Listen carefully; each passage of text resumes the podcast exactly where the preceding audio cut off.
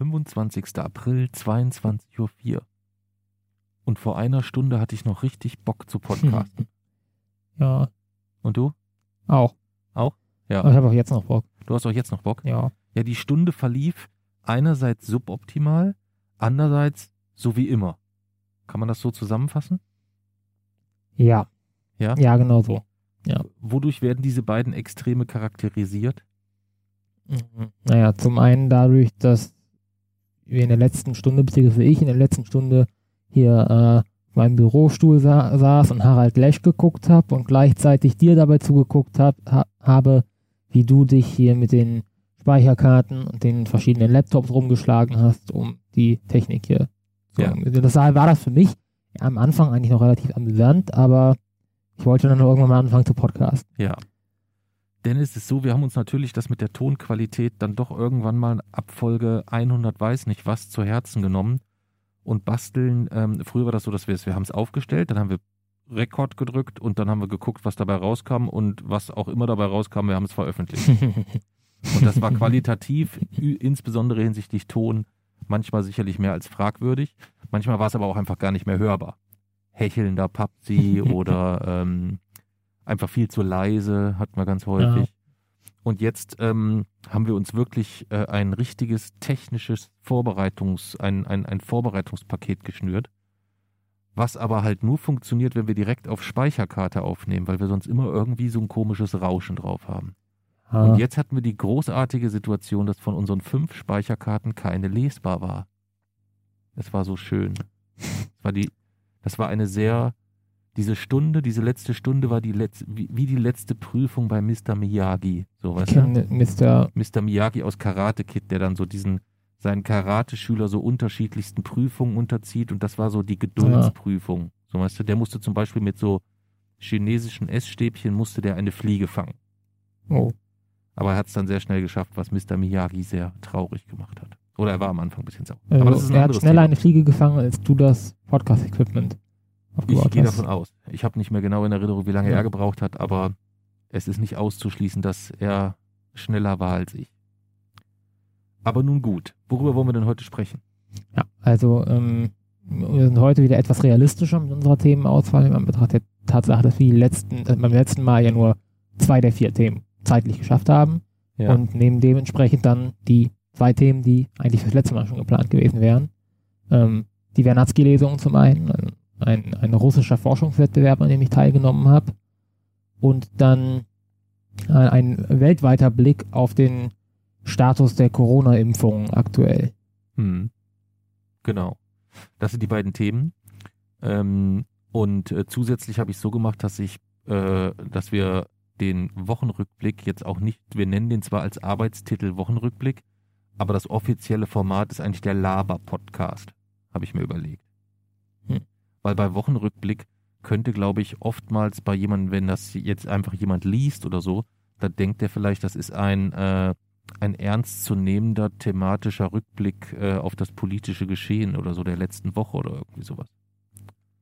Ja, das ist ist- ein Teil immer. Das ist ein Teil, aber ich habe gedacht, eigentlich ist es ja so, zumindest in den Folgen, wo ich mehr als 50 Prozent spreche, ist es eher ein Laber-Podcast. Ja, das ist aber weniger eine Korrelation als eine Kausalität. Das hast du, das hast du schön gesagt. Ja. Dann ähm, fang doch mal an, einfach zu erzählen von deinen äh, Wernatzky-Lesungen. ja, ähm, die Vernadsky-Lesung ist ja ein- ein, Vorhaben, das ich jetzt schon seit einigen Monaten verfolge. Ähm, das ist ein Forschungswettbewerb in Russland. Man könnte sozusagen sagen, dass das russische Äquivalent zu den Jugendforschwettbewerben in Deutschland.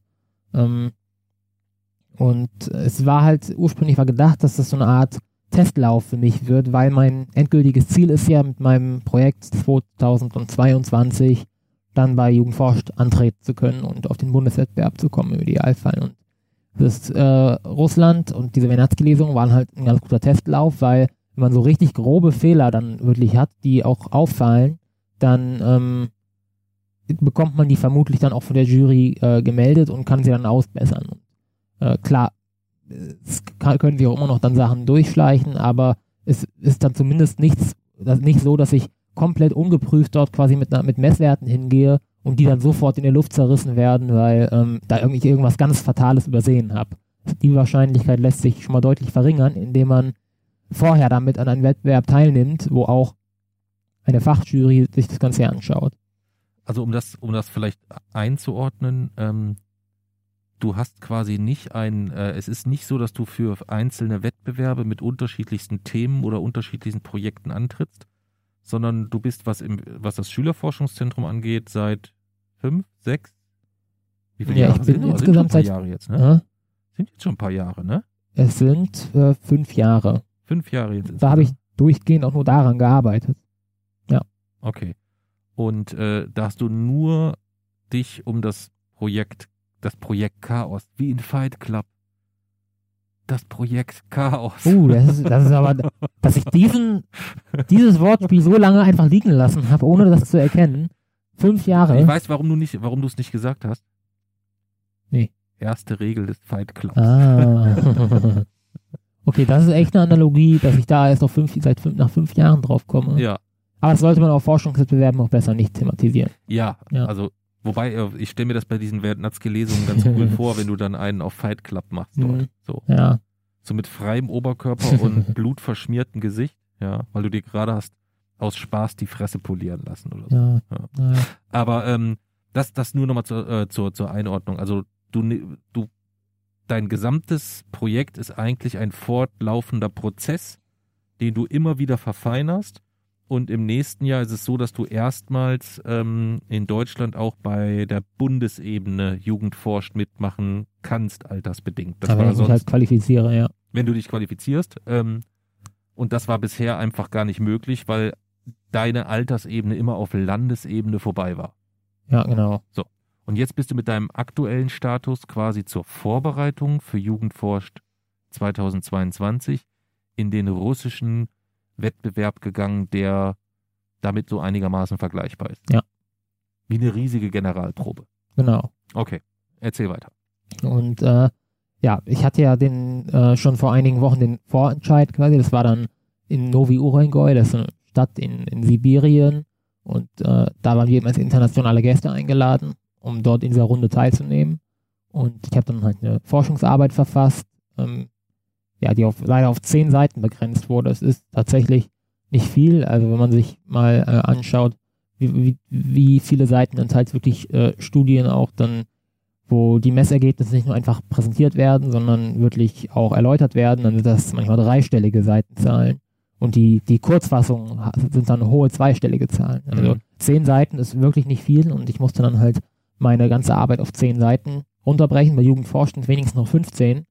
Und ich habe dann. Aber die, die Problematik äh, kommst du häufiger, dass das, was du zeigen willst, nochmal gekürzt werden muss. Ne? Das ja. war bei deinen Präsentationen für, für, äh, für Fridays for Future ja auch.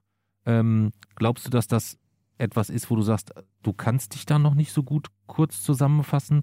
Oder ist es halt tatsächlich so, dass du sagst, nee, du hast eigentlich immer so dieses Optimalpaket des gesamten, äh, gesamten Projekts und muss dann halt reagieren, je nachdem, was gefragt wird. Ja, es, es liegt halt einfach in der, in der Sache, dass ähm, sich das, also, dass das sich so nicht verkürzen lässt. Und wenn man es verkürzt, dann könnte es sein, dass es Widersprüchlichkeit in meiner Erläuterung gibt. Die kann ich dann zwar aufklären, wenn danach gefragt wird, aber dennoch sollte man grundsätzlich nur Dinge auch präsentieren, die in sich schlüssig sind. Und dafür hm.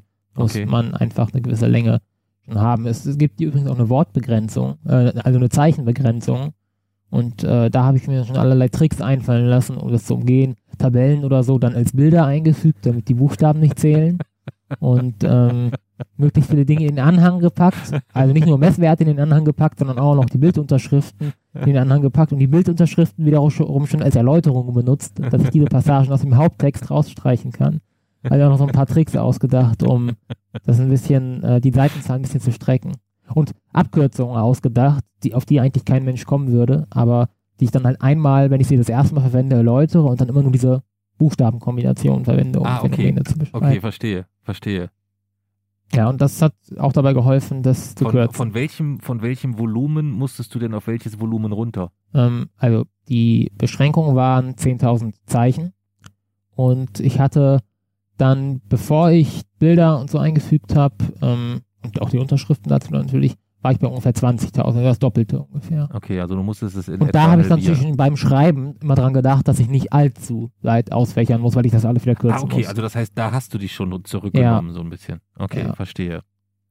ja, das, ähm, wenn ich wirklich meine gesamten Forschungen beschreiben würde, dann wäre das ein Buch Hm. von der Länge ungefähr. Also, Okay. und dann musste ich halt um die Hälfte kürzen. Und ähm, die erste Runde ist ja dann relativ erfolgreich gelaufen. Ja. Da haben wir ja schon mal so ein Das bisschen, ein bisschen kurz drüber gesprochen.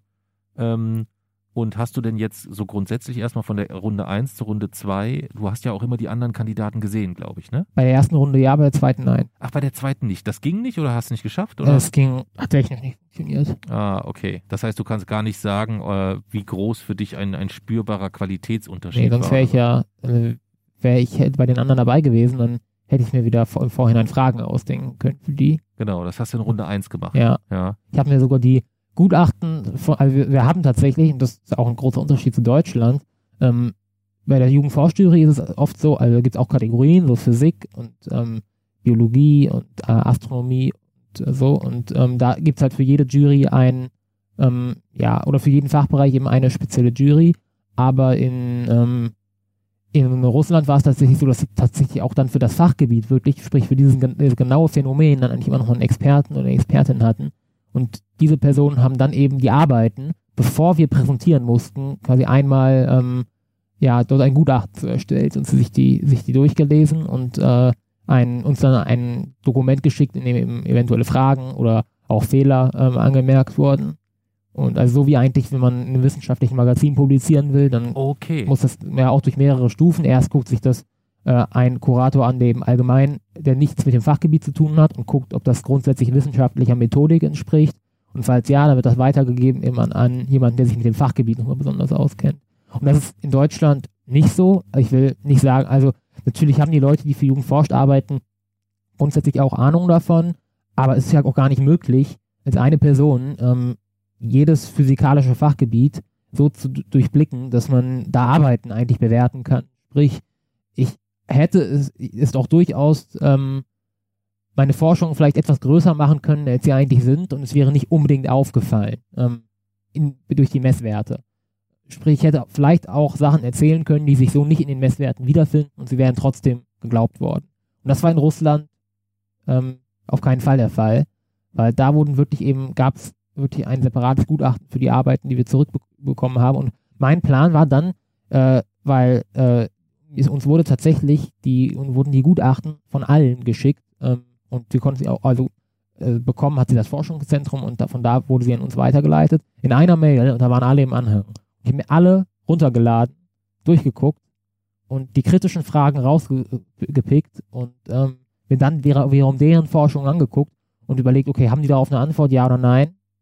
Und ähm, Und über was für Themen haben die anderen denn, was war das denn so bei den anderen, dass ich mal Also, so eine Vorstellung ich war der? Einzige in meiner Kategorie. Es gab äh, ein, ein Forschungsprojekt zum Thema äh, Bekämpfung von, von Öl, von Ölpesten, also von Ölkatastrophen, ähm, durch ja, öladsorbierende Stoffe, sprich Stoffe, die man dann quasi dort äh, in das Meer äh, ja, einfügen kann und wie müssen, auch welche Formen müssen die haben, um eine maximale Oberfläche auch zu generieren, die Öl dann adsorbieren kann. Und ähm, dass man so Ölkatastrophen vielleicht schneller in den Griff bekommt, bevor sich die, die zu weit ausbreiten. Und ähm, gab äh, ein Projekt zum Thema, äh, also te te technologisches Thema, ein robotisches Thema, wo es darum ging, äh, Roboter mit verschiedenen Sensoren auszustatten, die dafür sorgen, dass sie Aufgaben übernehmen können, die für den Menschen eventuell gefährlich sind, sprich Minenfelder oder Erdbebenregionen oder so. Ähm, um, mal, um mal zwei zu nennen. Ich habe dann halt auch mir die Gutachten angeschaut und ähm, überlegt halt, okay, gibt es einen besonders kritischen Punkt, vielleicht eine Schwachstelle, was wo man nachhaken könnte vielleicht nochmal. Und äh, ja, dann habe ich mir daraus Fragen ausgedacht und manchmal wurden sie dann schon beantwortet in der Präsentation, habe ich sie wieder gestrichen und ähm, ja, manchmal habe ich sie gestellt. Okay. Gut, da kommt dir vielleicht dann entgegen, dass dein Themengebiet dann doch so spezifisch ist, dass wenn deine Mitbewerber die Idee gehabt hätten, man bei dir jetzt nicht mal so eben sich mal kurz einlesen kann, Ja. ähm, was vielleicht bei äh, einer Idee, okay, Öl, äh, Absorbat, Ab, Absorb, Absorption, Absorption. Absorption, Entschuldigung, D. Gut, das, Adsorption. ja, du weißt schon, was ich meine. Ja. Öl weg von Meer mit Gerät, Maschine, Ding mit grober, großer Oberfläche, Material. Das ist das Forschungsprojekt von dem anderen Typen gewesen.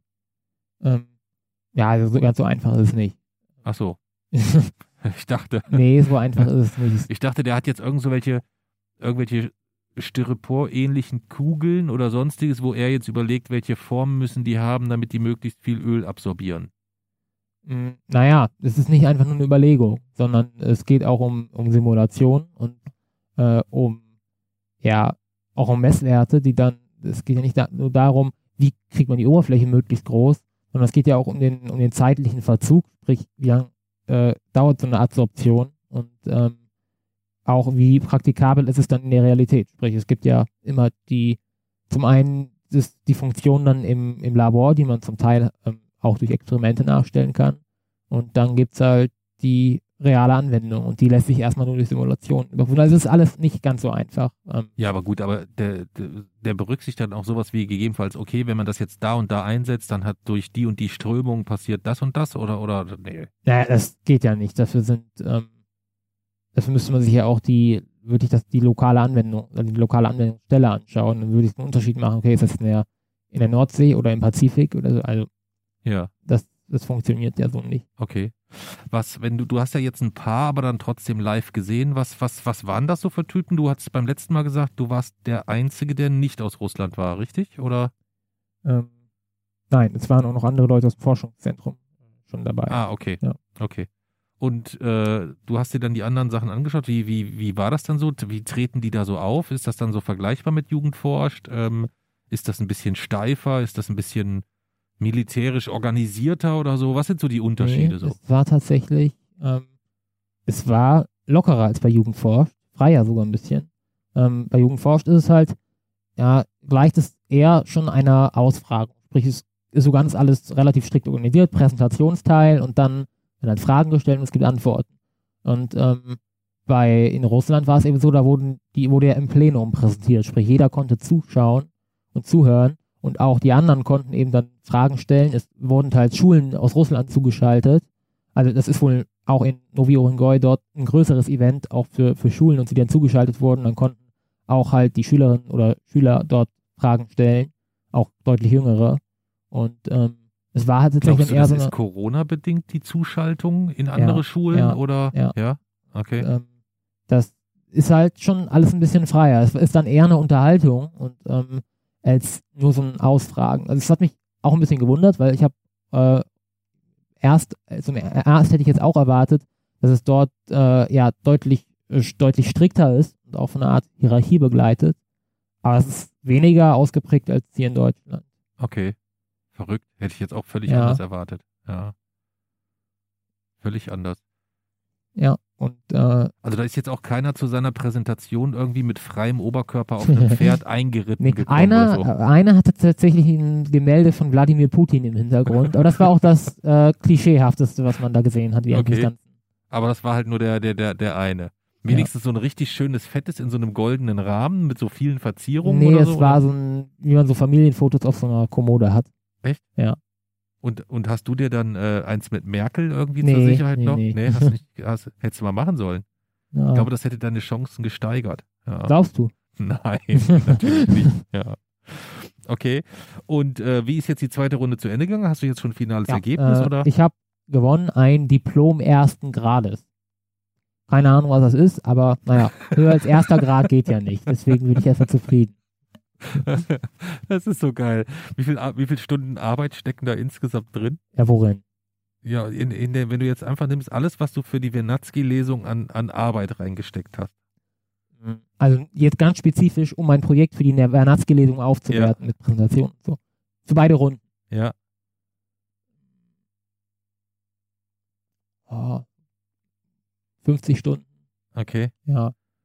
Aber ich krieg immerhin zwei Urkunden und einen Pokal. Also das ist gerechtfertigt. Für 50 Stunden Arbeit, JC. Ja. Und ich hab, äh, bin gewappnet für Jugendforsch. Ja, also das ist der Punkt, den ich der, da, äh, aus, aus dem heraus ich dann nachvollziehen kann, wenn du sagst, äh, du nutzt es eigentlich auch als, äh, als Training, Generalprobe und als Antrieb. Ich glaube, das war ja auch so ein bisschen der, der ursprüngliche Auslöser, dass dich äh, die ganze Corona-Lockdown-Geschichte und diese ganze Umstellung für dich ganz persönlich jetzt mal ähm, nicht mehr mit dem Zug durch die Gegend fahren, sehr viel zu Hause sein, keine Kontakte mehr, äh, bei allem, bei aller Freude am Anfang, hey, mhm. weniger Kontakte, ja, ja. ist dir dann doch schon ganz schön zugesetzt hat. Ja. Und du gesagt hast, jetzt brauche ich was, was mich wieder ein bisschen kitzelt und hast dich sehr kurzfristig, glaube ich, für diese Weihnachtsgelesung ja. angemeldet, ne? Ja, ja, also Kontakt ist nicht unbedingt das Problem, ähm, aber das Problem war halt, dass ich nicht, also Zugfahren ist halt das eine Problem und das andere Problem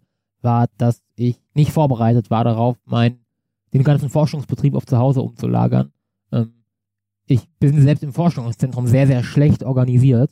Ähm, also grundsätzlich natürlich schon, dass man dann, wenn man da schon einige Jahre ist und dann auch schon Preise gewonnen hat, dann hat man ja auch sich einen gewissen, ja, ich sag mal, Respekt so erarbeitet. Aber organisatorisch, ähm, ja, bin ich da halt nicht besonders weit vorne. Ähm, sprich dann oft so, dass an meinem Arbeitsplatz dann auch Dinge von anderen verschwinden und äh, die da dann ja zuerst gesucht werden.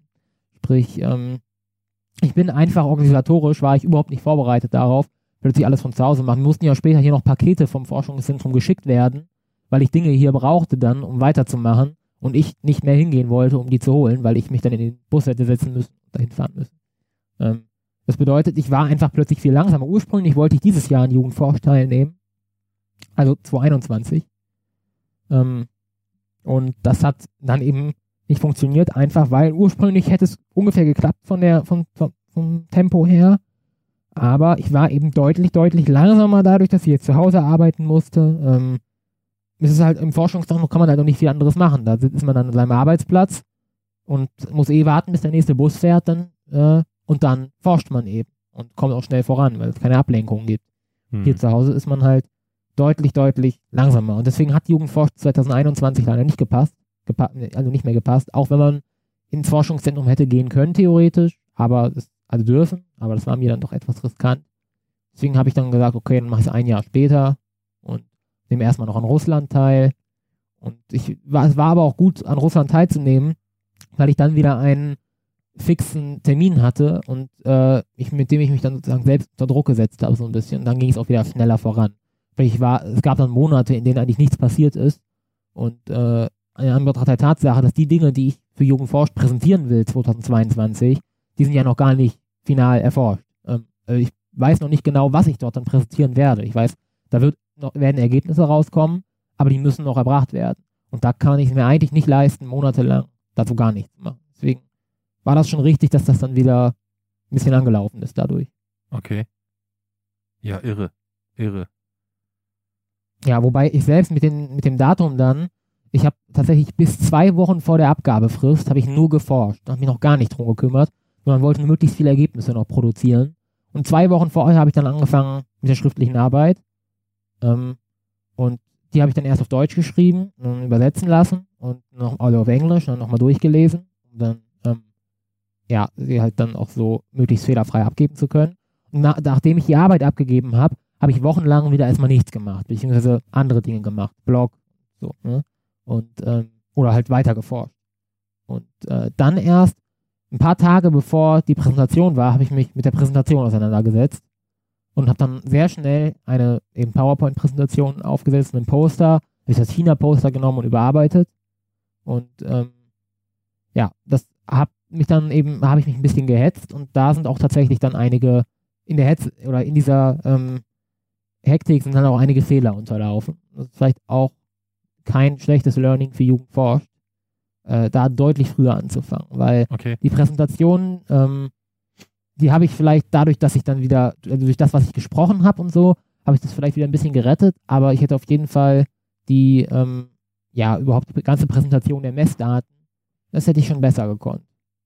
Einfach, weil ich nur noch wenige Tage wirklich Zeit hatte und musste mich eben dann sehr beeilen und habe auch wenig dann auf äh, irgendwie, also ich habe mich dann einfach darauf konzentriert, möglichst schnell die Messungen, die wirklich wichtig sind, um meine Thesen zu untermauern, die einzubauen und ähm, ich habe halt auch einfach, äh, ich bin dort immer sehr äh, informell reingegangen und habe gesagt, okay, das Diagramm ist da, da kann ich das und das ablesen, also gut ist. Und ich habe es aber nicht irgendwie Dateinamen gegeben oder irgendwo gespeichert, ähm, sondern das flog dann halt alles so rum. Ein Teil noch im Forschungszentrum, ein Teil auf USB-Sticks, ein Teil auf dem Laptop, ein Teil auf dem Forschungszentrum-Laptop, den ich ähm, ja extra noch mitgenommen hatte und ich habe die Dateien schlicht dann einfach nicht mehr gefunden. Und ähm, das Bittere war dann halt tatsächlich, dass ich manche Thesen einfach, die ich eigentlich bewiesen, be bewiesen habe, das, ist, das waren jetzt eher triviale, aber immerhin so nicht vorstellen konnte, weil ich die Messwerte dafür verloren habe. Und ich kann ja nicht sagen, ja, die, ich, die. Das, ist, das wäre so ein bisschen typisch mein Sohn, äh, wo ich mich sehr darüber freuen würde, irgendwann Schade, es wäre der Nobelpreis gewesen, wenn ich nicht ja. wüsste, wo ich die Beweise hingelegt habe. Ja. Ich habe hab mir die Messwerte dann teils vor Monaten angeguckt und habe gesagt, jo, das ist ganz klar, äh, das lässt sich damit nachweisen. Aber ich kann mich nicht hinstellen und sagen, ja, also sie können mir schon vertrauen, ich habe die Messwerte ja. noch irgendwo und die mein, sagen das mein auch Hund so. Hat die aber, Ergebnisse gegessen, aber das kann ich ja nicht machen. Und das ist halt schon extrem bitter. Denn ich habe auch mein Laborbuch verloren, was mir schwierig gemacht hat, die ganze Arbeit zu rekonstruieren, weil es wird auch mal ein großer Wert darauf gelegt, dass man die, ähm, den, den Forschungsprozess beschreibt und überlegt, wie ist man auf seine Ideen gekommen. Und das konnte ich halt nur noch so grob im Kopf eigentlich zurückfinden, äh, weil ich meine ganzen Notizen verloren habe und das halt nicht anhand ich deren. Ich habe dir ja gesagt, du musst gucken, konnte. dass du dir das, äh, äh, dass du da nicht so viel handschriftlich machst. Das ist in dem Fall, ja. äh, oder du dir eine Überlegung machst, äh, wie lässt sich dieses, es gibt ja auch mittlerweile gute Lösungen, wenn du sagst, nee, das muss ich handschriftlich machen oder da fühle ich mich wohler handschriftlicher, äh, gibt es ja auch mittlerweile Mittel, handschriftliche Notizen zu digitalisieren und dementsprechend dann ja. auch zusätzlich zu sichern. Weil das wäre wirklich äh, äh, ein, ein, ein Megabock, den du da noch, äh, den du da noch schießen kannst. Ja. ja, also es ist schon, es gibt einige Dinge, wo ich jetzt weiß, die müssen für Jugendforschung sicher besser laufen. Und auch die Diagramme, ich habe halt wirklich nur darauf gesetzt, dass sie das belegen. Aber es ist ja auch so in der Wissenschaft, dass man halt auch gewisse Standards einhalten muss. Also Achsen beschriften zum Beispiel. Das ist ja schon was lernt man in der Schule. Ja. Und das ist auch eher trivial. Aber ich habe da halt nie wirklich drauf geachtet oder groß was gegeben. Ich hatte meine Daten und gut war. Aber ich kann nicht eine Diagramme in eine Arbeit einfügen, wo die Achsen nicht mehr beschriftet sind. Das kann man nicht machen. Das heißt, ich musste die dann noch in Paint einfügen und musste die Achsen im Nachhinein beschriften, weil ich die Excel-Dateien verloren hatte und die Achsen nicht mehr direkt beschriften konnte, sondern nur noch quasi über das Bild drüber.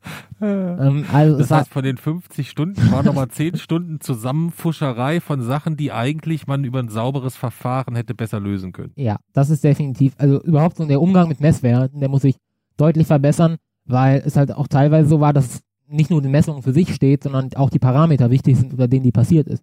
Also, wenn man zum Beispiel verschiedene Daten miteinander vergleicht, also eine Regression macht und guckt, okay, wie gut passen die Daten auf das, dann hatte ich den Durchschnittswert errechnet.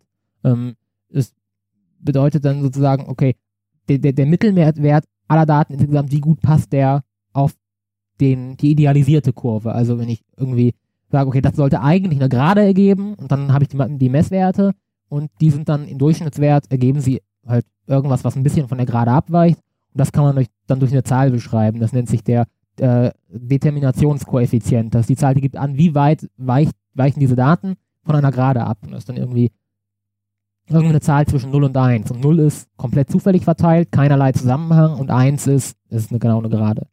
Und ich habe halt zum Beispiel, um ein Beispiel zu nennen, den ähm, Regressionskoeffizienten oder den Determinationskoeffizienten berechnet und auch notiert dazu, aber die Streuung zum Beispiel nicht. Ah ja, gut, das ist mir auch schon ja, passiert. Das ist, ja. nee, das klingt jetzt äh, vielleicht lustig, aber die Streuung ist halt total wichtig, um auch solche Statistiken richtig zu interpretieren, weil es dann eben davon abhängt, okay, besteht dieser Durchschnitt daraus, dass wirklich alles sehr nah beieinander liegt, oder besteht der Durchschnitt daraus, dass es eine extrem sehr weit vertreten ist und das andere auch und sich das ausgleicht.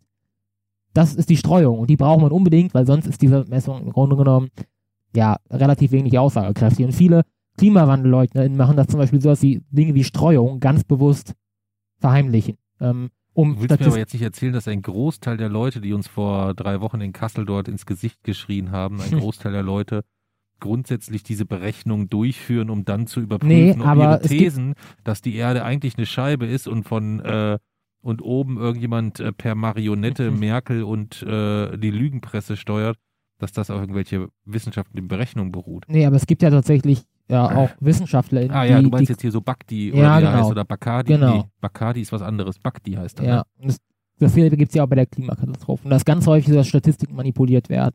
Und deswegen ist es eigentlich bei bestimmten Statistiken absolutes No-Go, Zahlen nicht mit zu veröffentlichen. Hm. Weil das sofort eigentlich, ähm, ja, also da wird jeder eigentlich sofort hellhörig, wenn er das ansieht.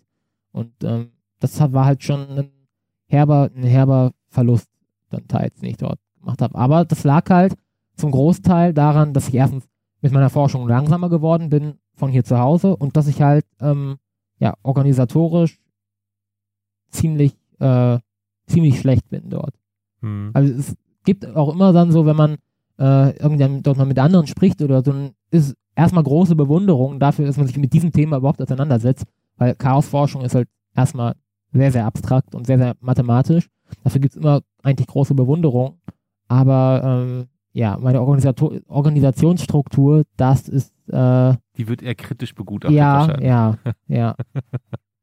Aber es ist so, lass mich raten, es ist dann doch so, dass du für dich in deinem Kosmos dann doch eigentlich immer noch weißt, so, eigentlich sagst du, ja, ja, ich sammle ja den Scheiß auch nur, um es euch zu erklären. Ich weiß ja eigentlich, Ja. wie es läuft, ne? Ja, ja, das, ja, Ähm, das ich, kann ich ich weiß mir, dann ja auch immer, theoretisch könnte ich ja auch dann in die Arbeit schreiben, einfach nur die Ergebnisse zusammenfassen und sagen, ja, die Messwerte, die habe ich. Ja, Aber das kann man halt nicht machen, sondern die ja wenn die jetzt sagen, Arbeit ja, aber dann, dann müssen sie es erklären, dann könntest du es auch erklären. ja, Ja, ja, ich könnte auch erklären, wo die Messwerte, also, dass ich die Messwerte nicht habe und wieso ich sie nicht habe. ja. Ähm, aber das will halt niemand hören, sondern die Messwerte sehen. Ja, Will keiner hören. Ja. Tragisch, tragisch. Ja, das war eine wunderschöne erste halbe Stunde. Ich muss aber jetzt erstmal, ähm, da, äh, darf ich jetzt zum Trinken kurz die Maske runternehmen oder wie machen wir das jetzt? ja, wenn du nicht ausatmest. Ich gebe mir Mühe, warte mal. Äh, aber du musstest in der Zeit noch was Cooles erzählen über die Streuung oder so vielleicht. Dann kann ich in Ähm, Ruhe trinken hier. Na, Moment, was habe ich mir denn hier noch auf? Über die Streuung kann ich jetzt nicht unbedingt noch was erzählen, aber ähm, ja. Moment. Ja, also ähm, nächster Schritt ist dann jetzt erstmal weiter forschen. Und, äh, es stehen jetzt tatsächlich bis Jugend forscht auch keine weiteren Wettbewerbe mehr an. Ähm, und jetzt kann ich mich endlich mal wieder nicht darum kümmern, Leuten das zu erklären, was ich dort mache, sondern wieder neue Daten zu produzieren, die ich vermutlich dann wieder verliere und wie bei Jugendforsch 2022 nicht richtig präsentieren kann. Aber letztlich, naja, es ist, es ist natürlich nicht so einfach, dass man sagen kann, es geht ja nur eigentlich darum, um die Informationen, die man hat und darum, dass man die Wissenschaft voranbringt, sondern man bringt die Wissenschaft auch nur, halt auch nur voran, wenn man publiziert. Und ähm, deswegen ist es leider nicht so einfach, dass man sagen kann, ja, ist doch egal, wie man die Daten aufhört, Hauptsache man hat sie. Es spielt halt schon auch immer eine Rolle, dass man Leute davon überzeugen kann, dass man seriöse Arbeiten publiziert. Auch wenn ich ein bisschen kritisch sehe, dass Publizieren mittlerweile in der Wissenschaft ja eigentlich also einen sehr, sehr hohen Stellenwert hat, so hoch, dass dort d- Publizieren äh, eigentlich über die Qualität geht. Manchmal, das finde ich auch nicht gut, aber Publikationen sind halt grundsätzlich trotzdem wichtig. Und da werde ich mal schauen, wie ich das vielleicht hinbekomme, dass ich dann 2022 äh, besser beschriftete Daten habe und die dann äh, auch sofort habe und nicht erst noch suchen muss. Das gucke ich dann mal. Mhm. Ja. Okay. Ja. Jetzt könnten wir, nachdem ich gerade einen Schluck von unserem köstlichen Malzbier getrunken habe, äh, in ein Thema wechseln, wovon ich nämlich auch Ahnung habe. Mich hat gerade das Malzbier ein bisschen aus den Socken gehauen. Das hast du gar nicht gemerkt, ne? Nee. Es handelt sich um eine neue Sorte. Oh. Ich verrate mal nicht welche, aber wo würdest du es denn in der Qualitätsskala bei dir so ganz persönlich einordnen? Gehört es zu den besseren? Gehört es zu den nicht so guten? Oder ist das bei dir wie bei Ich hab- Tee und sagst, Hauptsache es ist Malzbier? Ich habe eigentlich keine richtige Qualitätsskala bei Malzbier. Echt nicht? Nee. Aber wir hatten schon Malzbier, wo du gesagt hast, ui. Und wir hatten schon Malzbier, wo du gesagt hast, oh la la. Also nicht so gesagt hast, aber wo ich in der Beurteilung, das wäre cool, wenn du so gesagt hättest, oh la la. Ja, Ähm, nee. In der Beurteilung schon unterschiedlich gesehen hast. Aber du verdrängst das dann, weil es etwas ist, was nicht in deinem Kopf bleiben muss unbedingt. Also lieber Ja. dann noch äh, ein paar Trajektoren, äh, Formeln oder sonstiges. ja, die habe ich ja nur in meinem Kopf. Die verliere ich ja auch überall anders. Deswegen ist es auch wichtig, dass ich in meinem Kopf behalte. Hm, okay, okay. Ja, wir haben als zweites Thema, äh, haben wir uns eigentlich vorgenommen, äh, mal über das Thema Impfen zu sprechen, denn Öhmchen ist geimpft, Ja. Öhmchen ist geimpft, Öhmchen, Öhmchen, Öhmchen ist geimpft. Und zwar ganz frisch, Mhm. ungefähr vor fünf Stunden, viereinhalb Stunden. Ja, Ich glaube 18 Uhr war sie dran oder so, ne? genau. Ähm, ja, was bedeutet das denn für dich? Ähm, also es bedeutet in meiner Verhaltensänderung erstmal nichts, aber es bedeutet auf jeden Fall, dass ja, ähm, es gibt eigentlich drei Dinge, um die ich mir in der Pandemie besonders Sorgen mache. Das ist erstens, äh, ich möchte mich vor Langzeitschäden. Ich möchte, dass mir Langzeitschäden erspart werden, bleiben.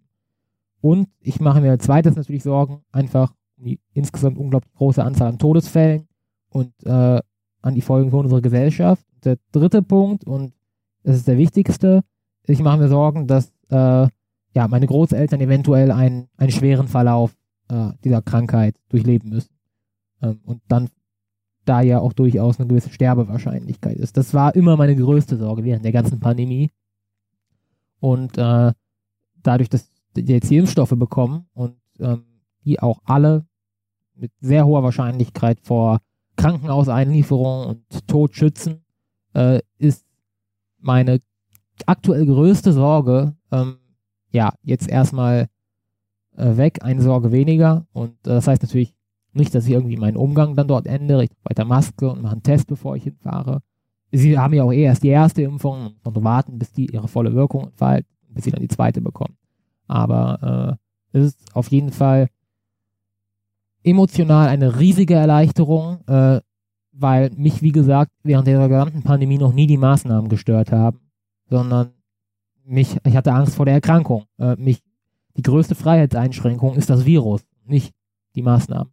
Und äh, daher ist es, glaube, ich habe seit vielen, vielen Monaten war ich nicht mehr so erleichtert und habe mal was so Positives gehört, wie dann jetzt heute. Hm. Ich habe es an deinem äh, an deinem Gesicht erkannt, als du von dem Termin erfahren hast. Ja. Mhm. Und äh, ich fand es total ähm, berührend einerseits, aber auch sehr spannend, wie du sofort äh, für dich dann eingeordnet hast, was heißt das für dein persönliches Verhalten an, an, an, äh, Veränderungen gegebenenfalls oder eben auch nicht. Und parallel dazu, was bedeutet das für dich äh, emotional, was, wo du mir gesagt hast, das wird dein Kopf so, der, ich weiß nicht den genauen Wortlaut, du kannst mich korrigieren, Entlass. aber ich weiß, dass ich saß hier und du saß, lagst da drüben auf deinem Bett. Wir sind jetzt gerade in deinem, im, im Podcastzimmer, was gleichzeitig ja so dein, dein Schlafzimmer ist. Und äh, hast in etwa gesagt, äh, Verhaltensänderung nicht, aber es ist für meinen Kopf eine, eine schier unvorstellbare Entlastung insgesamt. Ja. ja ähm, weil dich das wirklich massiv belastet hat. Ähm, der, diese Gratwanderung zwischen einer, eigentlich kannst du Oma und Opa während der Pandemiezeiten nicht sehen. Es ist immer in, mit einem gewissen Risiko verbunden.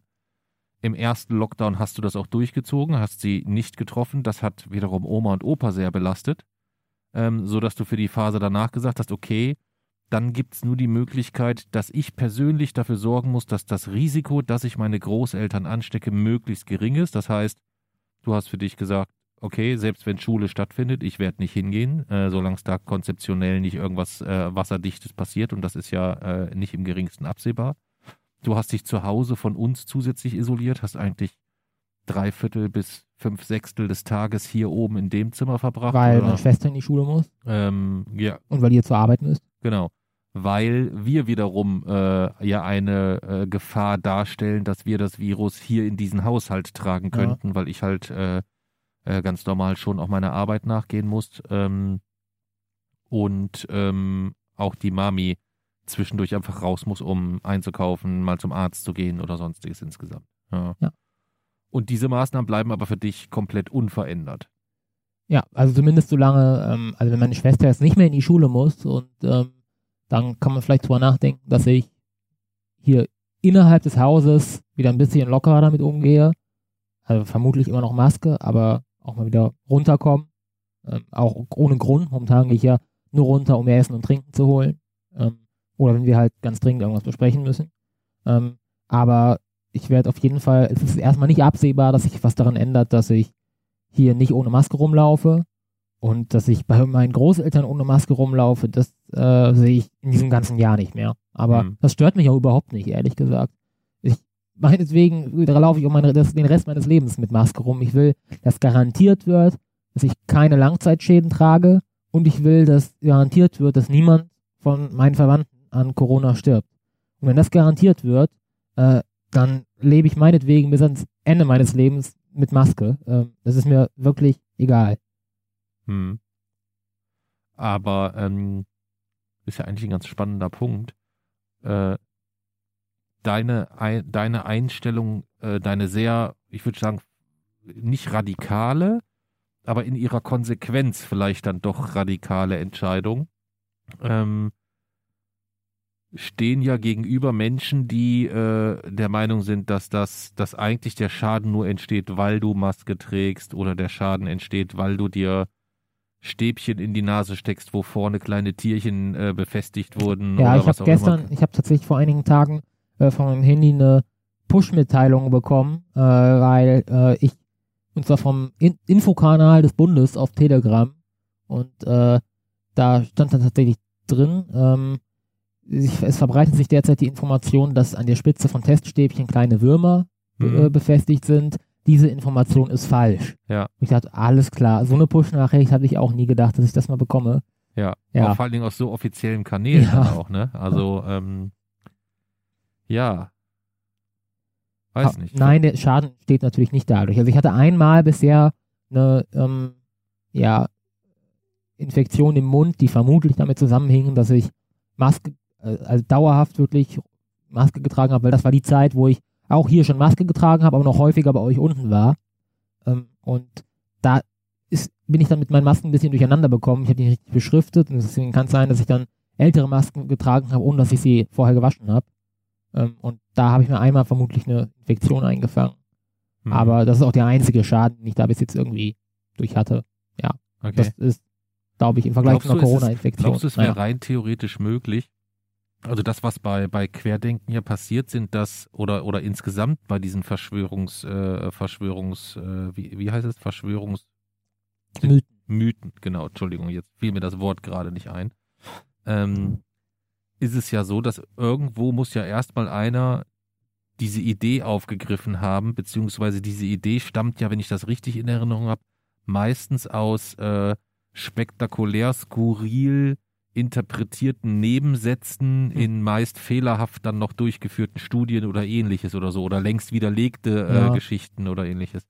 Glaubst du, es kann uns gelingen oder es könnte gelingen, ähm, gezielt, geplant ein Gerücht in die Welt zu setzen, was dazu führt, dass das, äh, weiß ich nicht, das Umweltministerium oder äh, äh, Ernährung, Landwirtschaft ähm, offiziell widersprechen muss, dass äh, Nutella zu 50 Prozent aus Hundekacke besteht oder so. War es nicht tatsächlich schon mal so, dass das äh, Ernährungsministerium einschreiten musste und äh, Aber nicht, weil Nutella zu 50 nee, aber Prozent aus weil Hundekacke ähm, besteht.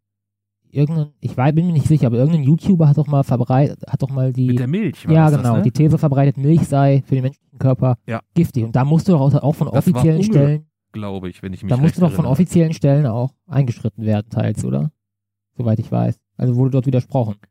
Ja, aber ich weiß nicht, wie so, eine, wie so ein Einspruch dann abläuft. Wer wann, wie, wo entscheidet, ob es jetzt wichtig wäre oder ob es momentan einfach aufgrund der sehr, sehr sensiblen Lage insgesamt äh, man einfach übervorsichtig ist, um dort nochmal alles klarzustellen. Das kann ich gar nicht, kann ich gar nicht einschätzen. Ja. Ja.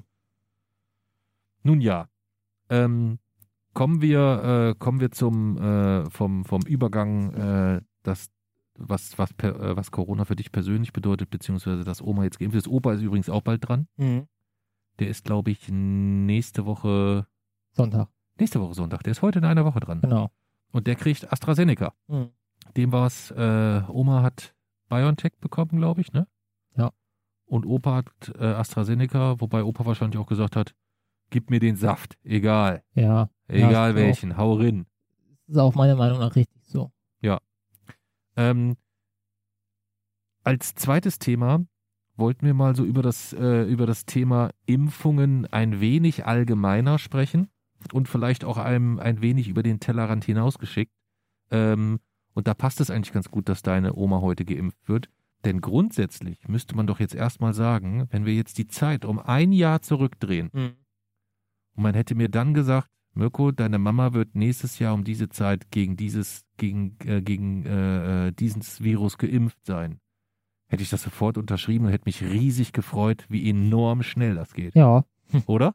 Ich habe ähm, ich habe 2020 auch noch damit gerechnet, dass irgendwann 2021 Impfstoffe kommen, aber das so bis ähm, ja wir uns wirklich dann impfen lassen können, bis das wirklich zu uns kommt und wir auch ganz persönlich davon betroffen sind, dass das 2022 wird. Ja. Ganz am Anfang. Ja. Ja. Ja. Nein, also das muss man erstmal grundsätzlich so äh, äh, sagen, dass das eine herausragende Leistung ist, dass um die Zeit schon geimpft werden kann. Ja. Ähm, problematisch ist halt so ein bisschen, wenn man weiß, das Zeug liegt da schon fünf Monate irgendwo rum. Ja, Mhm. das ist so ein bisschen das andere Thema, was wir heute aber mal jetzt ähm, wirklich außen vor lassen wollen, weil sich dann mehr mit den Problemen äh, äh, Problemen Deutschlands oder den Problemen der EU beschäftigt, sondern wir wollen eher mal das Thema Impfung allgemein besprechen, beziehungsweise global betrachten insgesamt. Ähm, was glaubst du, wann wir global eine Impfstoffversorgung sichergestellt haben? Das heißt, du meinst, dass weltweit jeder Mensch geimpft werden kann, Weltweit, jeder Mensch, der sich weltweit impfen lassen will, kann sich impfen lassen, ohne 30-monatige Warteliste oder äh, sonstige Geschichten. Also ich glaube, dass das momentan gar nicht absehbar ist. Ich glaube, dass wir überhaupt erst eine relevante Menge von Impfstoff in manchen Kontinenten haben werden 2023 und dass der Impfstoff für alle Menschen auf der Welt zur Verfügung steht, das sehe ich momentan ehrlich gesagt noch nicht. Okay. Hast du denn eine Ahnung, wie aktuell die Situation ist, wie die globale Verteilung des Impfstoffs aussieht? Ähm, Also ich weiß nicht, ich hab, weiß jetzt äh, dort äh, keine genauen Zahlen, aber ich weiß, dass sich an, äh, an gesicherten Impfstoffen, dass die Verteilung dort äh, so aussieht, dass, also von Verträgen eigentlich mit den Impfstofffirmen, ähm, dass dort äh, 70 Prozent der eigentlich produzierten Mengen, der produzierten Impfstoffmengen äh, auf Länder entfallen, die zusammen 16 Prozent der Weltbevölkerung stellen. Hm. Ähm, also sehr, sehr, sehr, sehr asymmetrisch verteilt. Ja. Ja. ja, wenn man parallel dazu, ähm, es ist halt, wenn man es ganz logisch angehen würde, müsste ja eigentlich ein, ein größeres Interesse daran bestehen, nicht die Pandemie in Deutschland in den Griff zu kriegen oder in Europa, sondern global. Ja, vor allem müsste, eigentlich müsste jetzt dort zuerst geimpft werden, auch in globalem Interesse, wo das Infektionsgeschehen am höchsten ist, weil dort auch die Wahrscheinlichkeit von Mutationen am größten ist, die dann Ja. eventuell, Genau, darauf Auf wollte ich eigentlich hinaus. ziehen. Das heißt, eigentlich ist es, äh, ist es so ein bisschen wie ein, ein sehr dummes und ein sehr, ähm, ja, ein, ein, ein sehr unglückliches Hase- und Igel, Igelspiel, weil bis wir dann hier durchgeimpft sind, wenn wir nicht schauen, was über den Tellerrand hinaus passiert, sind dort vielleicht auch die nächsten äh, Mutanten unterwegs, die dann auch vielleicht, wo unsere Impfung wiederum gar nicht hilft. ja, so ist es. Ähm, ja, Wie, wie, wie erklärst du dir das, dass das, dass das gar kein Thema ist so? Oder dass das sehr, sehr wenig Thema ist? hm. ja, ich weiß es nicht. Keine Ahnung. Es ist eine absolut reelle Gefahr. Äh, es gibt ja jetzt schon zum Teil Mutationen, gegen die der Impfschutz vermindert ist. Die aus Brasilien anguckt, P1 zum Beispiel. Daher, ich, ich weiß es nicht, wieso das ähm, überhaupt kein Thema auch bei der globalen Verteilung steht. Aber ganz ehrlich, ähm, ein Stück weit haben es politische Entscheidungsträger hier, die im Westen Impfstoffe gebunkert haben, auch nicht anders verdient, dass äh, sich dann Mutationen entstehen, die auch uns wieder betreffen. Das ist halt, das Tragödie daran ist, dass unzählige Menschen sterben werden, die dafür absolut nichts können. Aber es ist eine völlig logische Konsequenz, die absehbar ist. Und ähm, deswegen es sollte dort geimpft werden, wo das Infektionsgeschehen am höchsten ist. Und äh, das heißt, ich, ja, ich weiß, das hei heißt, dass hier in Deutschland vermutlich mehr Menschen sterben werden, als wenn man jetzt sich hier Impfstoffe sichert. Aber Ziel muss es sein, diese Pandemie global mit einer möglichst geringen Anzahl an Todesfällen zu Ende zu bringen. Und da muss man es dann auch mal in Kauf nehmen, dass und da muss sich meiner Meinung nach auch ein deutscher Politiker oder eine deutsche Politikerin hinstellen und sagen, ja, wir haben uns für eine Variante entschieden, nach, laut der hier in Deutschland vermutlich mehr Menschen sterben werden, als es nötig gewesen wäre, hätten wir uns den Impfstoff gesichert. Aber wir wollen, dass global die Todeszahl möglichst gering ist. Sollte man so offen kommunizieren, meiner Meinung Das- nach. Dann auch so machen. Das würde wahrscheinlich relativ wenig Stimmen bringen und relativ wenig Befürworter finden. Das ist halt so. Also ich will es auch mal größer aufmachen. Ähm, äh, der Spiegel hat jetzt berichtet, ähm, dass weltweit sind 11,3 Milliarden Corona-Dosen bestellt worden.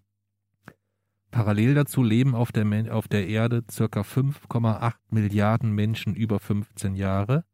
Das heißt, rein mathematisch würde man sich um die Verteilung kümmern, könnte jeder Mensch über 15 Jahre weltweit 1,95 Mal den geilen Saft reingejagt bekommen. Das jetzt, da zählt das als zwei Impfungen schon, weil man braucht ja zwei.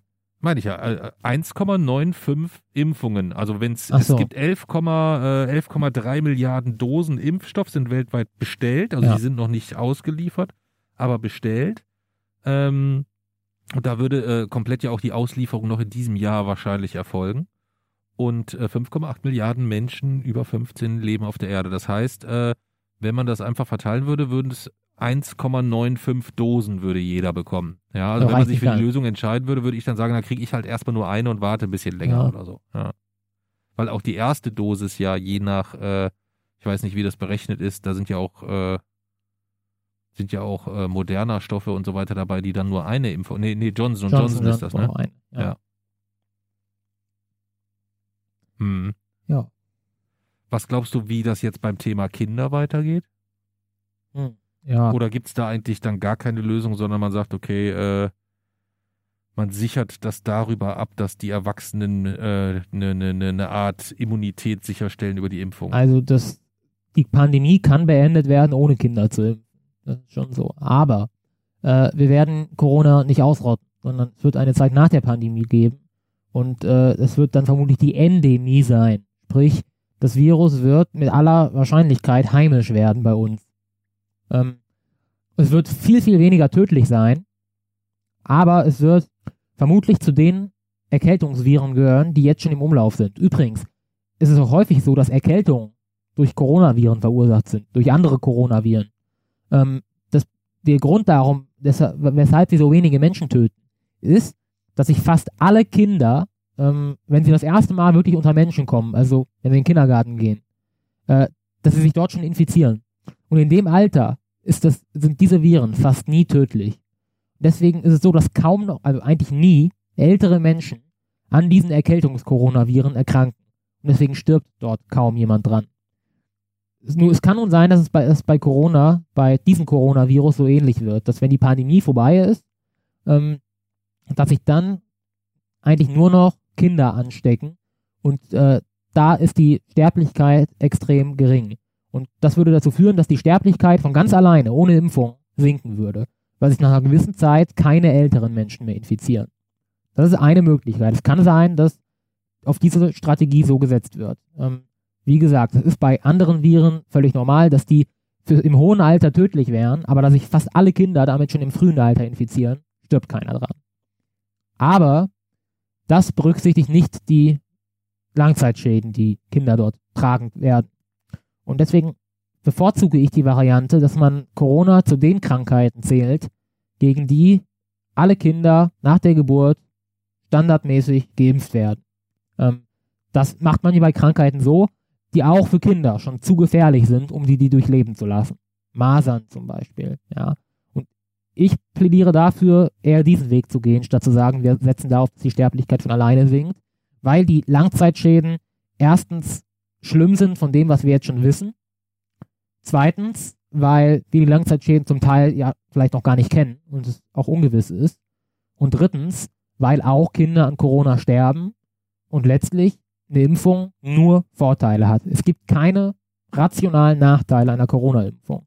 Deswegen, also dass es einen Impfstoff für Kinder geben wird, das gilt als sicher. Ähm, ich bin dafür, dass man, dass Corona zu einer dieser Krankheiten wird, gegen die man Kinder vielleicht sogar verpflichtend impft. Okay. Und ich glaube, so wird es auch kommen. Ich glaube, die Nebenwirkungen, also diese Langzeitschäden, werden noch ein größeres Thema sein, auch wenn die Pandemie beendet ist.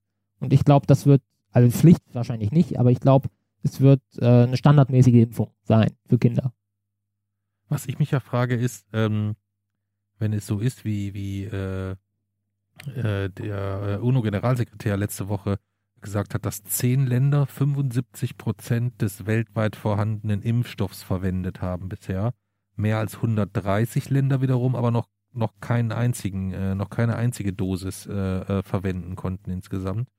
Ähm, dann würde das ja im, im Umkehrschluss bedeuten, dass da Länder dabei sind, die um ein Vielfaches über ihren Bedarf Impfstoff tatsächlich horten. Weiß man das, welche Länder das sind oder, oder wie viel da auch gehortet ja, also ich glaube, die Daten sind grundsätzlich schon transparent. Also ich habe nur von Großbritannien gehört, die, glaube ich, pro Einwohner sieben Dosen sich gesichert Ja, Kanada haben. war da auch ziemlich weit Kanada vorne. war, glaube ich, noch weit mit davon. Was machen die mit den Dosen, die übrig sind? Also ich weiß nur, dass die... Gehen die davon aus, dass äh, betrachten die das wirtschaftlich oder sagen die, ah, wir, wir heben das mal auf, vielleicht brauchen wir dann doch wieder welche? also die? USA haben ja tatsächlich eine, Abgabe von Impfstoff auch nach Europa abgelehnt mit der Begründung, äh, auch über, unter der beiden Regierungen übrigens schon, ähm, dass äh, sie eigentlich übervorbereitet sein wollen. Sprich, dass äh, ja, sie eigentlich vielleicht auch noch gar nicht äh, wissen, wofür die dann genau vielleicht noch gut sind, aber dass sie auf keinen Fall in die Lage kommen wollen, dass ähm, sie, es auch nur irgendeine Konstellation gibt, in der sie vielleicht dann national dadurch benachteiligt sind. Ich denke, das ist der Grund. Hm. Okay. Mag man sich so gar nicht vorstellen, wenn man, wenn man gleichzeitig parallel die, die, die, die, die fürchterlichen Bilder aus Indien sieht, Ja, mit täglich 2000 Todesfällen, wobei diese Anzahl an Todesfällen ähm, wohl mit einem sehr, sehr, sehr hohen Dunkelfeld zu versehen ist insgesamt. Also das, Ja. die, die, die Statistiken, was in den Krematorien los wird, gehen davon aus, dass es auch nicht auszuschließen ist, dass die Todeszahl sich zwischen 15.000 und 20.000 Menschen täglich bewegt Ja. insgesamt. Ja. Und auch die Anzahl an Neuinfektionen eigentlich deutlich höher ist, äh, weil in vielen Ebenen gar nicht mehr festgestellt werden kann, wer wie, wo, wann infiziert ist. Also Ja. das wird, äh, dort kann das Virus wüten, frei, ja, kann man genau. so, so, so sagen insgesamt. Hm.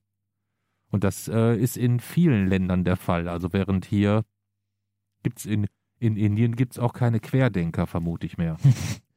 Also, Also- das, so, so zynisch das jetzt auch klingt, Ja, aber ich kann ähm, ich glaube nicht, dass dort äh, Zustände herrschen, dass sich dort jemand auf die Straße wagt, tanzend äh, mit irgendwelchen Schildern, äh, dass sie nicht gechippt werden wollen. Wie auch. so. Ich meine, man kann ja nicht, man kann sich dann ja schwer, vielleicht gibt es einzeln, aber es wird ja dann kaum dort jemand viel Zuspruch bekommen, der sich da hinstellt und sagt, nee, äh, da sind keine öffentlichen Scheiterhaufen, auf der die ganzen Leichen verbrannt werden, wenn wir nicht hinterherkommen. Die existieren nicht. Ja. Das funktioniert halt nicht. Da ist es einfach zu offensichtlich. Hm. Ähm, und wenn das jemand machen würde, dann äh, würde der wahrscheinlich die Reaktion bekommen, die angemessen ist für sowas. ja. Nicht eins aufs Maul wahrscheinlich. Ähm, ja, ich glaube auch, dass es in Indien definitiv keine äh, Querdenker gibt. Ja, Hm. Glaubst du, das ist grundsätzlich so das Hauptproblem des Menschen, dass er eigentlich immer erst äh, reagiert oder bereit ist, sein, sein, sein, seine Lebenseinstellung, seine Verhaltensweise so zu ändern, wenn er sehr persönlich, sehr direkt, sehr intensiv betroffen ist? ja, ich glaube schon. Und ich glaube auch, dass es aber immer mehr braucht, um diese, um diesen Grad an Betroffenheit auch auszulösen. Also was vielleicht vor zehn Jahren noch gereicht hätte, das lässt viele Menschen halt inzwischen wieder kalt, weil einfach so viel Sich passiert. Normalisiert hat. Ja, genau. Hm. Und äh, ich glaube, wenn äh, Fukushima heute passieren würde, dann würde das nicht zu einem Atomausstieg führen, weil die Menschen es sehr schnell vermutlich wieder vergessen hätten. Von wegen all der Dinge, die vermutlich in den Wochen danach schon wieder passieren. Ähm, deswegen glaube ich allgemein, dass, ein, dass Wegrufe immer deutlicher werden müssen, um auch wahrgenommen zu werden. Und äh, leider werden sie das ja auch. Mhm. Ziehst du für dich schon Rückschlüsse, was den Umgang mit dem mit der Klimakrise angeht, wenn du das globale Verhalten Pandemie oder sagst du, Ja. nee, das sind zwei völlig unterschiedliche Paar Schuhe? Ja, es gibt auf jeden Fall dort äh, Querverbindungen. Ähm, am Anfang war ich ehrlich gesagt, hatte ich tatsächlich, also am Anfang der Pandemie, bei der ersten Welle, hatte ich ziemlich große Hoffnung, weil ich absolut beeindruckt erstmal war von dem Stellenwert der Wissenschaft plötzlich in der Gesellschaft hat. Also wie die Menschen den Virologinnen und Virologen zugehört haben, wie, äh, ja, welchen unglaublich großen Wert plötzlich deren Aussagen hatten. Da war, ich war absolut begeistert davon.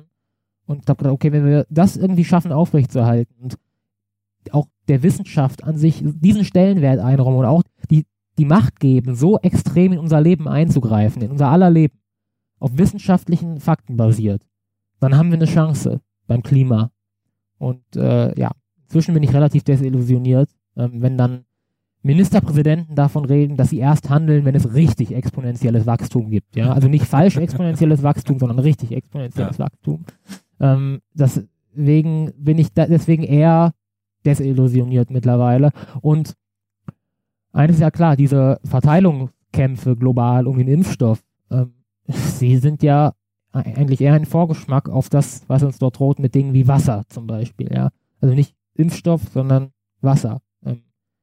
Oder auch andere Ressourcen, was banal klingt, Sand oder Dinge, die eben einfach äh, über die heute niemand nachdenkt, die dann plötzlich zu knappen Ressourcen werden. Und ich glaube, dass es, dass dort sämtliche Hemmungen fallen werden, sämtliche äh, ja eigentlich me menschliche, humane Geflogenheiten werden vermutlich abgelegt, wenn es darum geht, es einfach das Überleben letztlich des eigenen, des eigenen Landes, des eigenen Volkes dann zu sichern.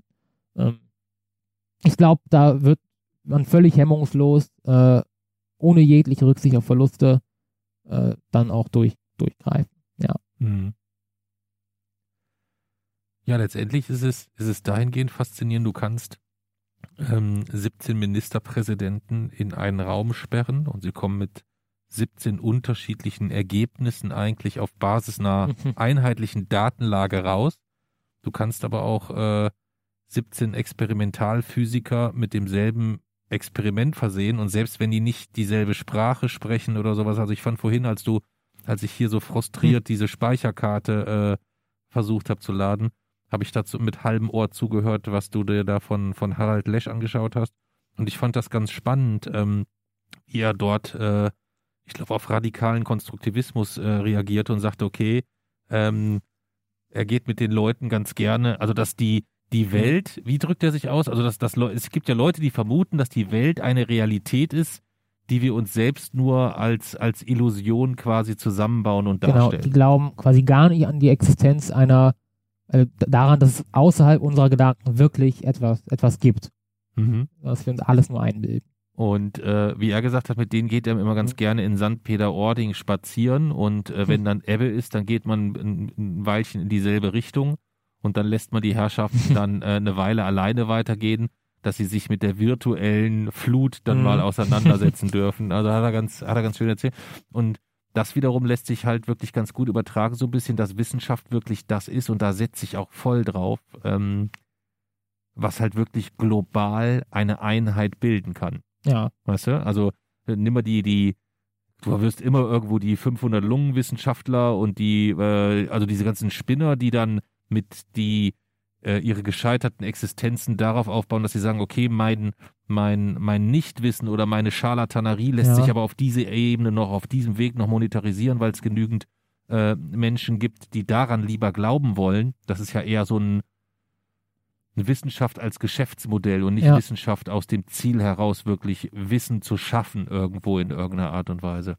Ja. Und ich glaube, das ist die große Stärke, dass das global funktionieren kann alles andere global nicht. Ja, ja, das ist eben tatsächlich das, das Schöne an der Wissenschaft. Wissenschaft ist so, so allgemein und so einheitlich, dass wir Nachrichten an außerirdische Lebewesen, wenn die verschicken, also Lebewesen, über die wir nichts wissen, die alles und nichts sein können, über die wir keinerlei Informationen haben, die nicht unsere Sprache lesen können, die nichts können, äh, die, also nichts können, was wir nichts von unserer Kultur kennen.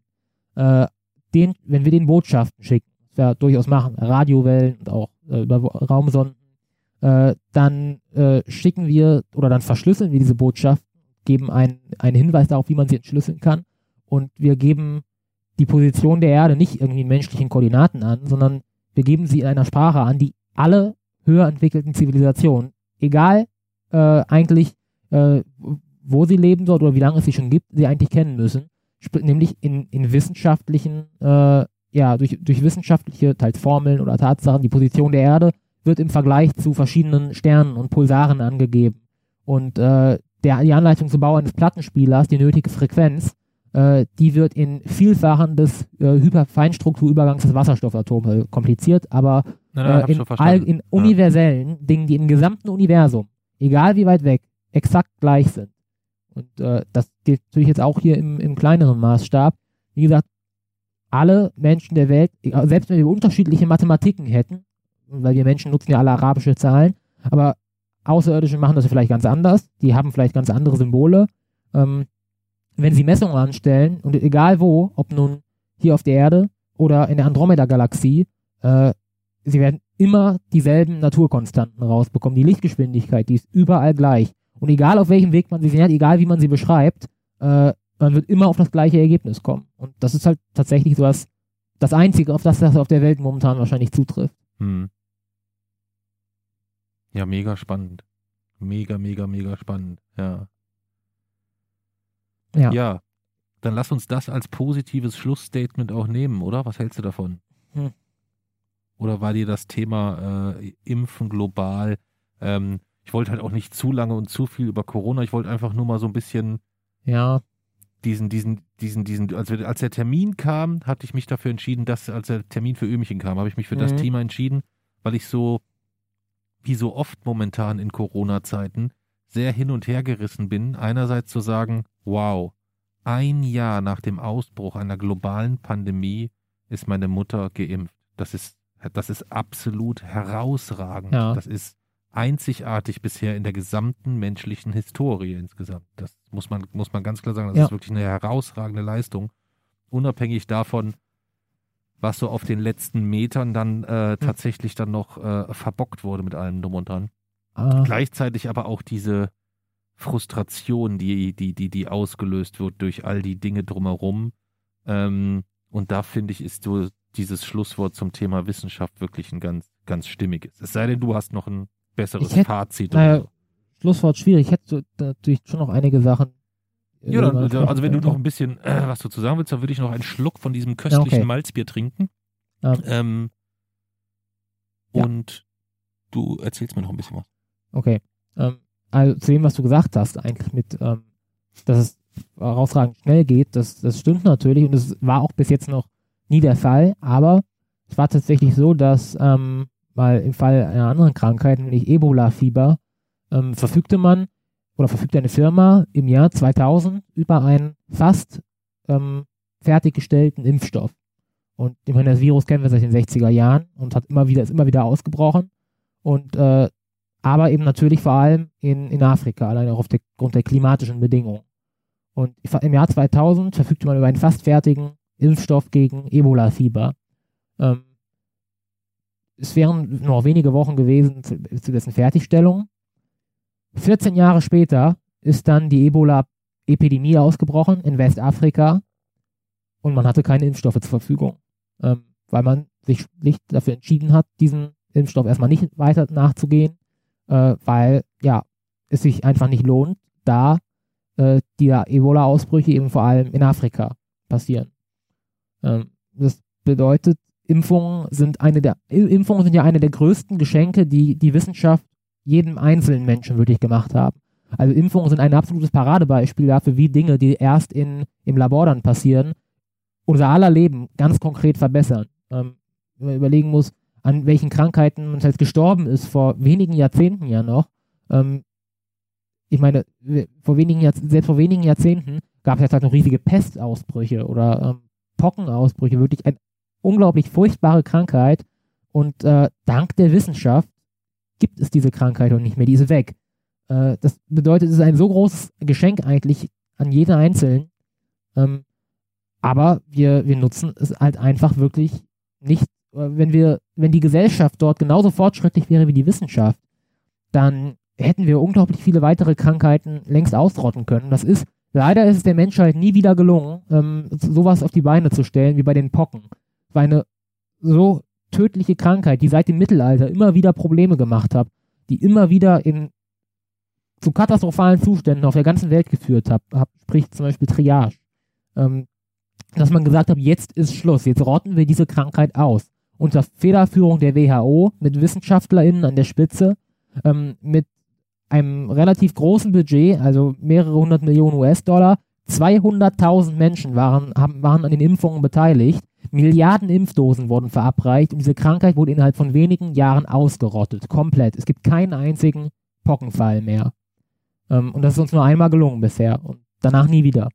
Ähm, nie wieder haben sich alle Staaten so dermaßen auch unter Federführung der UN und weltweite Organisationen darauf so einem Ziel verschrieben und das mit so, so energisch und äh, kompromisslos verfolgt. Und das ist wirklich meiner Meinung nach einer der erfolgreichsten Dinge, die wir Menschen je zustande gebracht haben. Und ähm, ja, selbst wenn wir es diesmal nicht schaffen, das auszurotten, es wäre doch schon auch ein extrem wichtiges Zeichen in Anbetracht der Klimakrise, wenn wir es global hinbekämen, so etwas zu wiederholen. Und äh, ich glaube das leider nicht. Es sieht momentan nicht danach aus.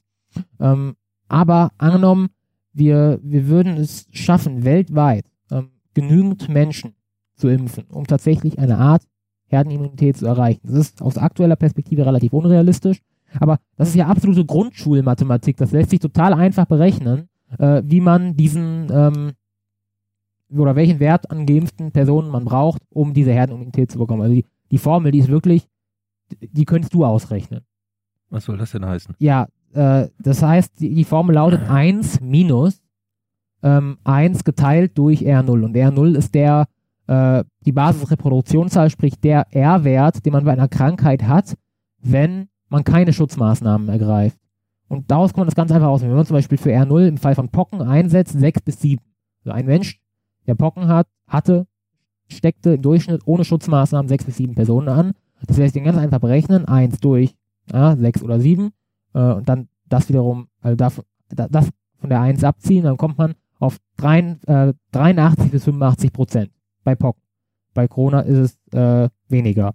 Sprich, es lässt sich total einfach ausrechnen. Es ist eine Rechnung, mit der man eigentlich jeden Politiker und jede Das Politikerin, dann, aber was ist das? Das ist die, die Mindestanzahl, also die, prozentuale Ansatz, äh, ja, der pro, prozentuale Anteil an Menschen, die geimpft sein müssen, um Herdenimmunität zu erreichen. okay. Weil äh, dann ist es so, dass der R-Wert auch ohne Schutzmaßnahmen unter 1 sinkt. Ähm, sprich, wenn du diese Krankheit hast und draußen durch die Gegend läufst, ähm, dann ist die Wahrscheinlichkeit, dass du mehr als eine Person ansteckst, einfach unglaublich gering, weil so viele Menschen geimpft sind. Äh, Und diese Okay. Person wiederum, die hat dieselbe Situation, die kann auch nicht mehr als eine Person anstecken. äh. Und das bedeutet, die Leute, Personen stecken dann entweder nur eine Person an oder gar keine. Und davon gibt sich ein Durchschnitt von unter eins und das bedeutet, die Pandemie ist rückläufig und endet. Ähm, momentan schaffen wir das nur mit Schutzmaßnahmen, dass es unter eins geht. Ähm, aber wenn wir genügend Menschen geimpft sind, damit dieser Wert auch ohne Schutzmaßnahmen unter eins sinkt, das ist Herdenimmunität. Und das werden wir vermutlich nicht schaffen. Ähm, okay. weil global tatsächlich äh, sich auch nur 68 Prozent der Menschen impfen lassen wollen. Global betrachtet. Und, Ist das so? ja. Okay. ähm, Gibt es da schon, schon, schon Erhebungen zu? ja, oder? genau. Auf Basis von 30 Studien wurde das. Ui, berechnet. Also, so, Also so eine richtige umfassend. fette Metastudie, oder? Ja, und ähm, die insgesamt das Misstrauen, also tatsächlich sogar noch größer als eigentlich hier in Deutschland. Frankreich zum Beispiel hat eine sehr, sehr stark organisierte Impfgegner-Szene. und ähm, das 68 Prozent, hat man am Anfang gedacht, könnte knapp reichen, aber auch durch die Mutationen, die wir haben, äh, die senken ja, dadurch steigt ja dieser R0-Wert, sprich die Anzahl an Menschen, die man ohne Schutzmaßnahmen ansteckt. Das bedeutet, man braucht mehr Menschen für die Herdenimmunität. Und äh, da jetzt ja eigentlich diese Mutation global dominant ist, ähm, steigt auch dieser Wert, den wir für die Herdenimmunität brauchen, nochmal. Und das werden wir, ohne Impfpflicht werden wir das nicht schaffen. Ähm, also werden wir uns vermutlich tatsächlich auf, dieses, auf diese Endemie einstellen müssen, sprich äh, schauen, also das Virus wird heimisch werden, die Sterblichkeit wird sinken, aber es wird halt weiterhin geben.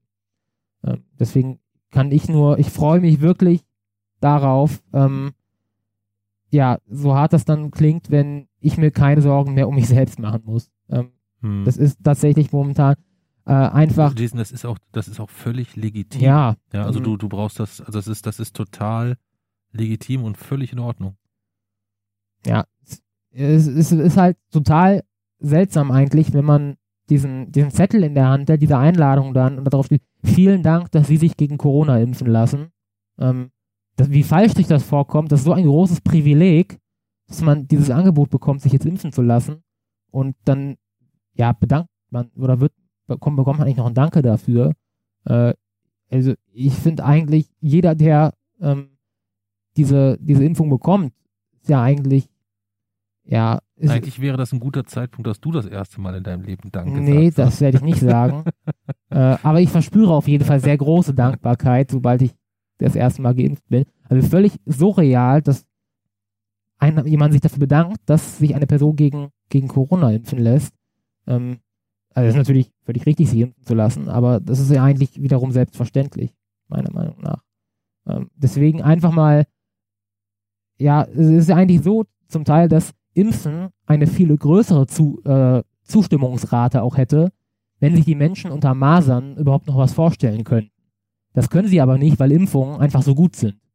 Ähm, sprich, der Erfolg der Impfung steht sich so ein bisschen selbst im Wege, dass wir Menschen einfach, äh, ja, mittlerweile zu leichtfertig mit Krankheiten, mit Krankheiten auch zum Beispiel wie Masern oder so oder auch anderen Krankheiten umgehen äh, und denken, ja, okay, dieses ist ja alles Mittelalter, das gibt's ja alles gar nicht mehr.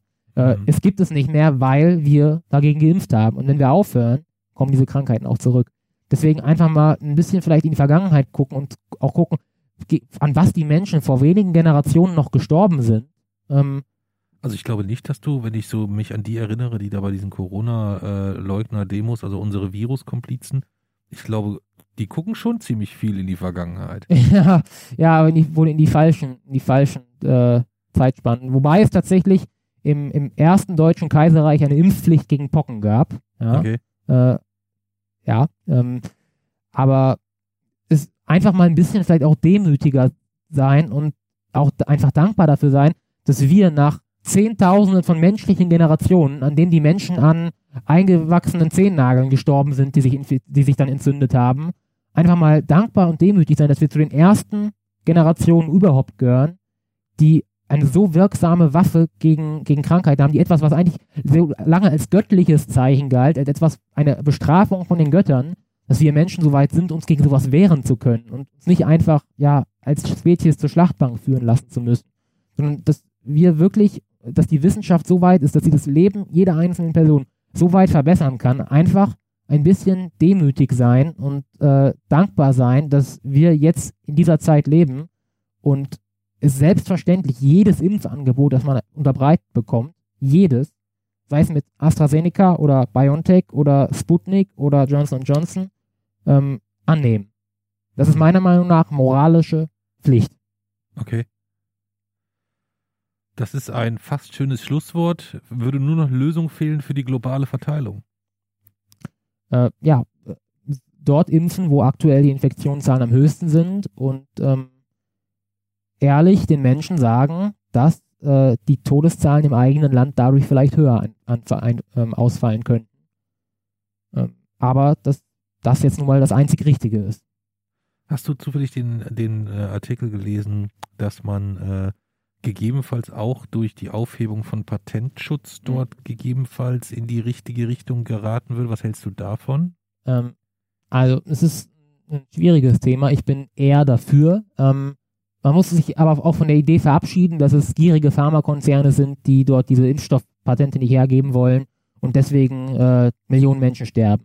Also so einfach ist es nicht, dass man einfach, dass jetzt dieser äh, ein Konzern die Anleitung im Internet veröffentlichen kann und dann braut sich mal so überall auf der ganzen Welt können sie sich die Impfstoffe selber herstellen. So unten im Keller so, da ja, wurde genau. aus der Craft-Bier-Anlage ja. erstmal einen geilen ja. Impfsaft also, gemacht, so den ich dann bei Ebay vertickern kann.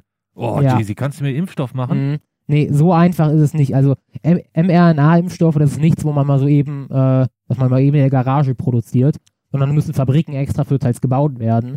Ähm, und es ist erstmal nicht so, dass, wenn man die Patente jetzt freigeben würde, dass dann alle Probleme sofort gelöst werden. Aber ich sehe ehrlich gesagt keinen Nachteil daran, die Patente freizugeben. Kann man sagen, ja, dann profitieren die Menschen, die das entwickelt haben, nicht mehr davon, dann sind die Anreize weg. Ähm, es war vor, bis vor einigen Jahrzehnten noch ganz normal, dass medizinische Forschung an Antibiotika zum Beispiel vom Staat gefördert wurde, weil es ein Dienst für die Allgemeinheit ist. Und dazu müssen wir einfach zurück, wenn die, dann müssen wir die, es ist doch total, ähm, ja, einfach, äh, einfach falsch, äh, Anreize dadurch oder Anreize zu schaffen und da dann eventuell dabei über Menschenleben zu gehen.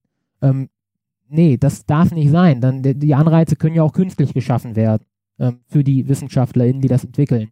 Ähm, oder direkt einfach die Impfstoffforschung staatlich, äh, in staatlichen äh, Behörden betreiben. Ähm, in staatlichen Instituten. Sprich, es ist nicht so, dass es diese Freigabe an Patenten die Lösung für alles ist, wie manche sich vielleicht manchmal vorstellen. Aber ich sehe dort so gut wie keine Nachteile. Und deswegen einfach mal machen. Okay. Einfach mal machen. Ja. Ja. Letzte Frage und dann machen wir Schluss für heute. Wenn du unten im Keller einen Impfstoff entwickelst, Mhm. wie würdest du ihn nennen? Oh, wie würde ich ihn nennen? Hm. Ah, ich weiß es nicht. Keine Ahnung. Wird auf jeden Fall äh, darauf achten, dass er keinen ähm, keinen Platz für irgendwelche Wortspiele bietet oder so, die jetzt ja schon wieder äh, gemacht werden mit AstraZeneca, zum Beispiel Anspielung auf das Bier oder so. Ähm, da würde ich auf jeden Fall darauf achten. Äh, Oh, das ist aber sehr schwer. ja, aber ich will keine, keine äh, dummen Wortspiele mit diesem, diesem Namen ermöglichen. Ähm, aber wie genau ich ihn nennen würde, das weiß ich so spontan. Ist halt auch bei, gerade bei einem Impfstoff, wo du so viele Sprachen berücksichtigen musst, schwer. Ja, aber andererseits, äh, ich weiß auch nicht, wie der Impfstoff heißt, mit dem ich mich letztens gegen Grippe impfen lassen habe oder Ja, da Polio. ist das ja auch nicht, da, da ist das, da macht man sich dann auch gar nicht ja, so die Birne. eben. Ja. Also vielleicht wäre es am besten, wenn wir die Sache mit den Impfstoffnamen vielleicht einfach ganz vergessen hm. und aufhören, da so zu, differen zu differenzieren. Du darfst halt nicht den Fehler machen wie Renault, die ähm, gedacht haben, hey, wir machen das einfach mit Buchstaben und Zahlen und geben unseren Autos so irgendwie so, ähm, ja, so spannende äh, Kombinationen. Und die haben mal den MR2 rausgebracht, was quasi dann auf Französisch MR2 heißt. Ja. Wenn man das relativ schnell ausspricht, ist das Merde und das bedeutet übersetzt Scheiße. Das heißt, du konntest dir deinen Renault Scheiße bestellen, eigentlich so ein bisschen, wenn du so willst. Also du musst halt da schon Ja, ein bisschen sowas- aufpassen. genau ist darauf würde ich Aber Astra, bei Astra habe ich auch sehr lange gewartet, wo ich gedacht habe, wieso gibt es da noch keine Bierwortspiele Ja, zu aber die gibt's ja insgesamt? jetzt Ja, ja, die gibt's Ja. ja. Aber es, das auch im hat Vergleich relativ, zu Corona, was ja auch eine ja, ja, es, ist. äh, äh, es hat äh, sehr, sehr lange gedauert insgesamt. Und ähm, Aber die haben sich ja Corona. umbenannt, ne? Ja. Also den Impfstoff. der heißt jetzt Vaxzevria. Vaxzevria, ja. Gut, machen wir Schluss für heute. Es ist halb zwölf und ein bisschen arbeiten muss ich auch noch. Mhm. Müde bin ich auch. Ähm, aber schön, dann haben wir ja diese Woche zweimal gepodcastet und wir haben noch zwei Folgen rumliegen, ne? Wo ich mich nicht traue, die zu veröffentlichen. Sind das die draußen Folgen? Das eine ist die Draußen-Folge zum Thema Ernährung. Die ist eigentlich ganz schön geworden. Ähm, Ernährung in der Zukunft. Aber die ist halt, ich hechel wieder sehr viel. Ja. Und die andere ist äh, künstliche Intelligenz. Die müssen wir aber Die haben wir, äh, die haben wir hier auch aufgenommen. Die ist eigentlich von der Tonqualität auch gut. Da wolltest du, glaube ich, nur den wegen dem Ach Beschreibungstext. so. Aber das können wir uns auch überlegen, ob wir den einfach ohne Beschreibungstext rausjagen. Die nächste Themenfolge haben wir auch schon gelost. Was haben wir da? Außerirdisches Leben. Oh ja, stimmt. Die müssen wir auch noch aufnehmen. Wann wollen wir die aufzeichnen? Als nächstes dann, würde ich sagen. Ja. Gut. Machen wir Schluss für heute. Ja.